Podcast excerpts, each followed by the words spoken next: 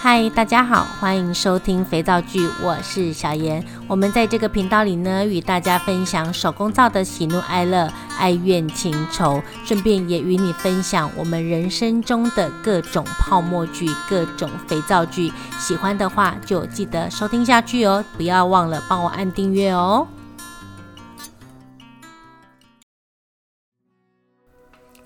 嗨，大家好，我是小妍。我们今天呢要来跟大家聊的主题呢是手工皂的制作过程中一个必备的重要元素，就是氢氧化钠。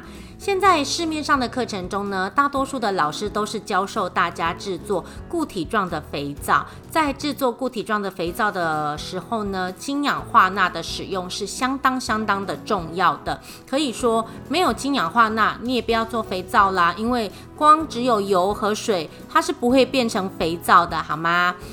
同学们能够在一般网络上啦，或者是实际的实体店面。啊、化工材料行能够买到的氢氧化钠的形态，其实种类还算蛮多的。那在这里呢，小燕老师基本上把它分成三个选项。好，来跟大家做一个简单的介绍。第一个就是白色颗粒状的呢，我们俗称叫做粒碱，颗粒的粒，粒碱。那一般而言，粒碱呢纯度会达到百分之九十九。好，那我自己在课程中呢，大多数我也是使用这样子的粒碱来做手工皂的教学课程使用。白色颗粒状的粒碱呢，对我来说，第一个它的操作比较安全，溶解的时候呢，比较不容易有烟雾的产生。当然，相对的，这也要看教授你的手工皂老师他用怎么样的方式去操作溶解氢氧化钠这一件事情，并不是说使用白色颗粒状的粒碱在溶解的时候就完全不会冒烟哦，不要误会了。啊，要看你怎么去操作它。只要是氢氧化钠的溶解，都会冒烟的哦。那氢氧化钠白色颗粒状的粒碱呢？我觉得使用上来说是还蛮好操作的，但是它有一个让我觉得很困扰的小缺点，就是同学们呢在操作的时候呢，很奇怪耶，为什么呢？是使用前要摇一摇的概念吗？通常拿到。氢氧化钠这一的那个瓶子呢，大家都喜欢把它上下的摇晃一下，摇晃一下比较均匀吗？溶出来的碱比较美吗？并没有这回事，好不好？上下摇晃这个氢氧化钠的这个瓶子呢，容易让氢氧化钠在瓶子里头呢晃动而产生静电的反应，因为摩擦而产生静电的反应，导致同学们在盖子打开的时候呢，你用汤匙去拨弄这个氢氧化钠。会造成氢氧化钠呢，这个静电的反应的效果很容易有颗粒往外跳出来。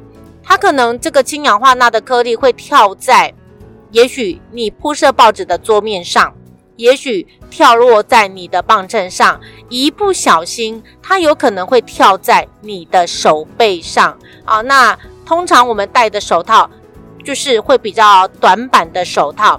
那要是不小心碰到。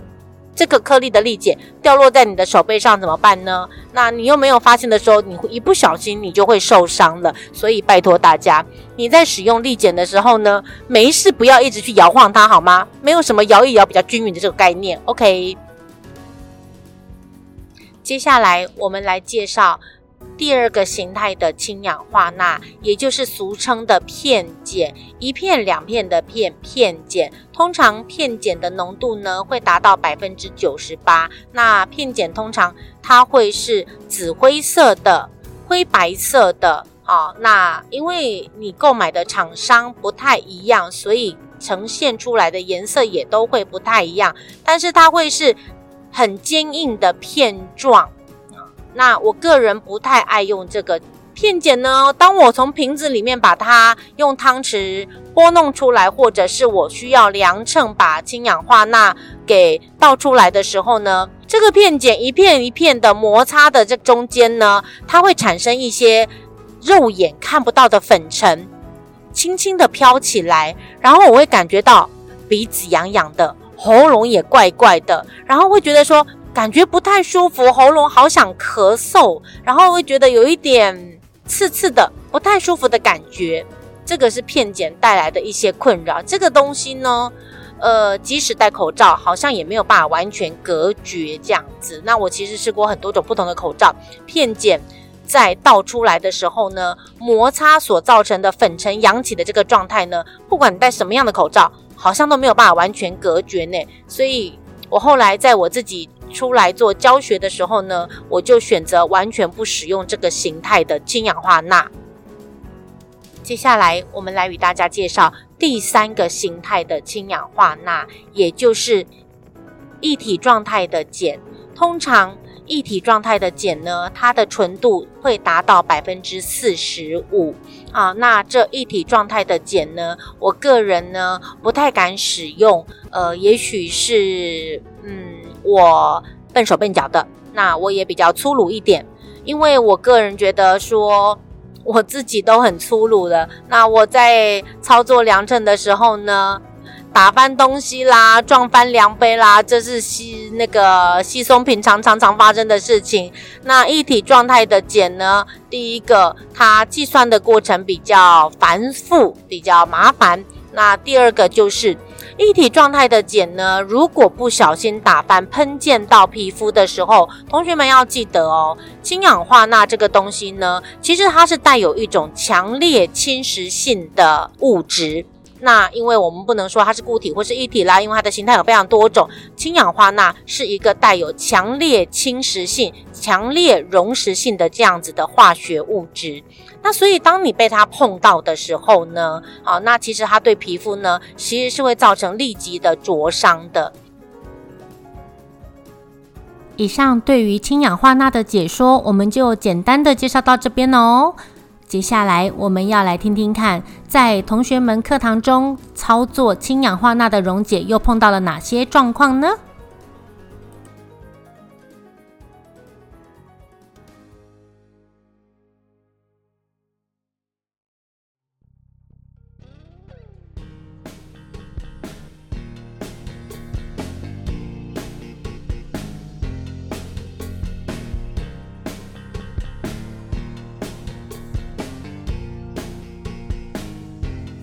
我们来跟大家分享状况一，这个是在我多年前教学的时候碰到的一个状况。当天呢，老师在课堂上，呃，我站在讲台上讲课，同学们坐在底下。其实一直以来，我并没有很强制的去，呃，制止同学说我在讲课的过程中，同学们不可以去操作手工皂的相关材料。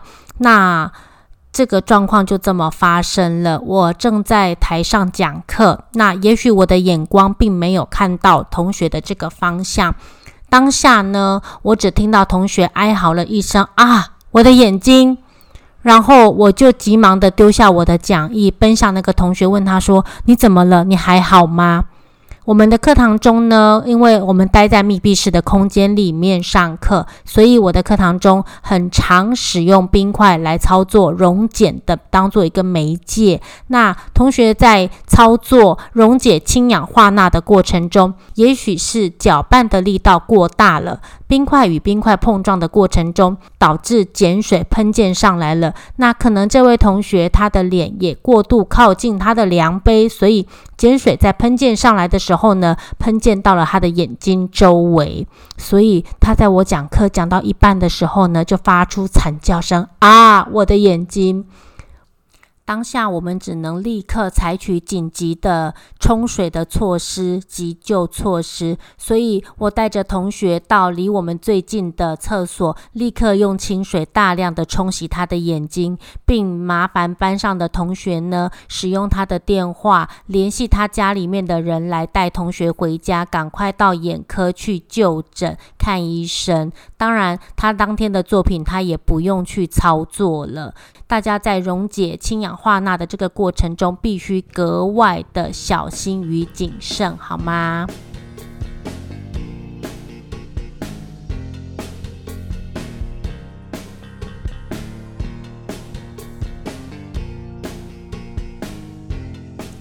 状况二，我们在操作氢氧化钠溶解的时候呢，大多数同学使用的都是一种透明的塑胶量杯。那很长呢，同学们为了想要看看我的氢氧化钠是否溶解完成。呃，有一个不好的坏习惯，大家会把杯子端高，然后呢，超越自己的头顶，用光射穿透杯子的这个状态呢，哦，头往上抬，逆光的角度去看看，哦，我的杯子里头还有没有残余的东西呢？殊不知这样子的状态，你的杯子超过你的头顶，你的头又往上看，那要是碱水滴下来，不就正中你的脸了吗？这样子的动作也超危险的，好吗？其实我们班上也有发生过一样这样子的状况，当下呢，其实同学的碱水从杯子不小心滴落在他的脸上的时候呢，基本上也是滴落在可能眼睛的周围附近，好，脸颊附近。我们当下也是只能赶紧带他到洗手槽那边，用大量的清水让他做清洗的动作，然后再请他的家人带他回家就医。我只是要告诉同学，这样子的举动也相当的危险哦。其实呢，常常有很多同学啊来上我的课啊，都跟我说，我觉得上你的课很舒压。其实你们不晓得，我觉得呢，能够出来教课的这件事情呢，对我来讲也非常的舒压，我非常乐在其中。对我来讲，教课是一件非常愉快的事情。在我跟你们聊天呐、可能在聊一些生活上的琐碎的泡沫剧的这种同时，我觉得也是在释放我自己生活中的压力。我找到一个可以聊天的对象，我与你们大家分享我的一些生活上的点点滴滴。那大家也跟我在聊天的同时呢，跟我分享你们的一些生活经验，我在你们身上也学习到非常非常的多，所以大家觉得说来跟我一起享受打肥皂的时光呢，感觉非常非常的舒压。其实你知道吗？我出来教课碰到这么多的朋友，这么多的好同学，也让我觉得说，哦，我觉得能够出来教课真的是太愉快的一件事啦。如果大家还喜欢我们今天跟你们分享的内容，我们会不定时的更新哦，会不定时的来跟大家分享一些手工皂的辛酸血泪史，还有一些课堂上与大家聊到的生活泡沫剧哦。记得要帮我按订阅，我们下次见啦，拜拜。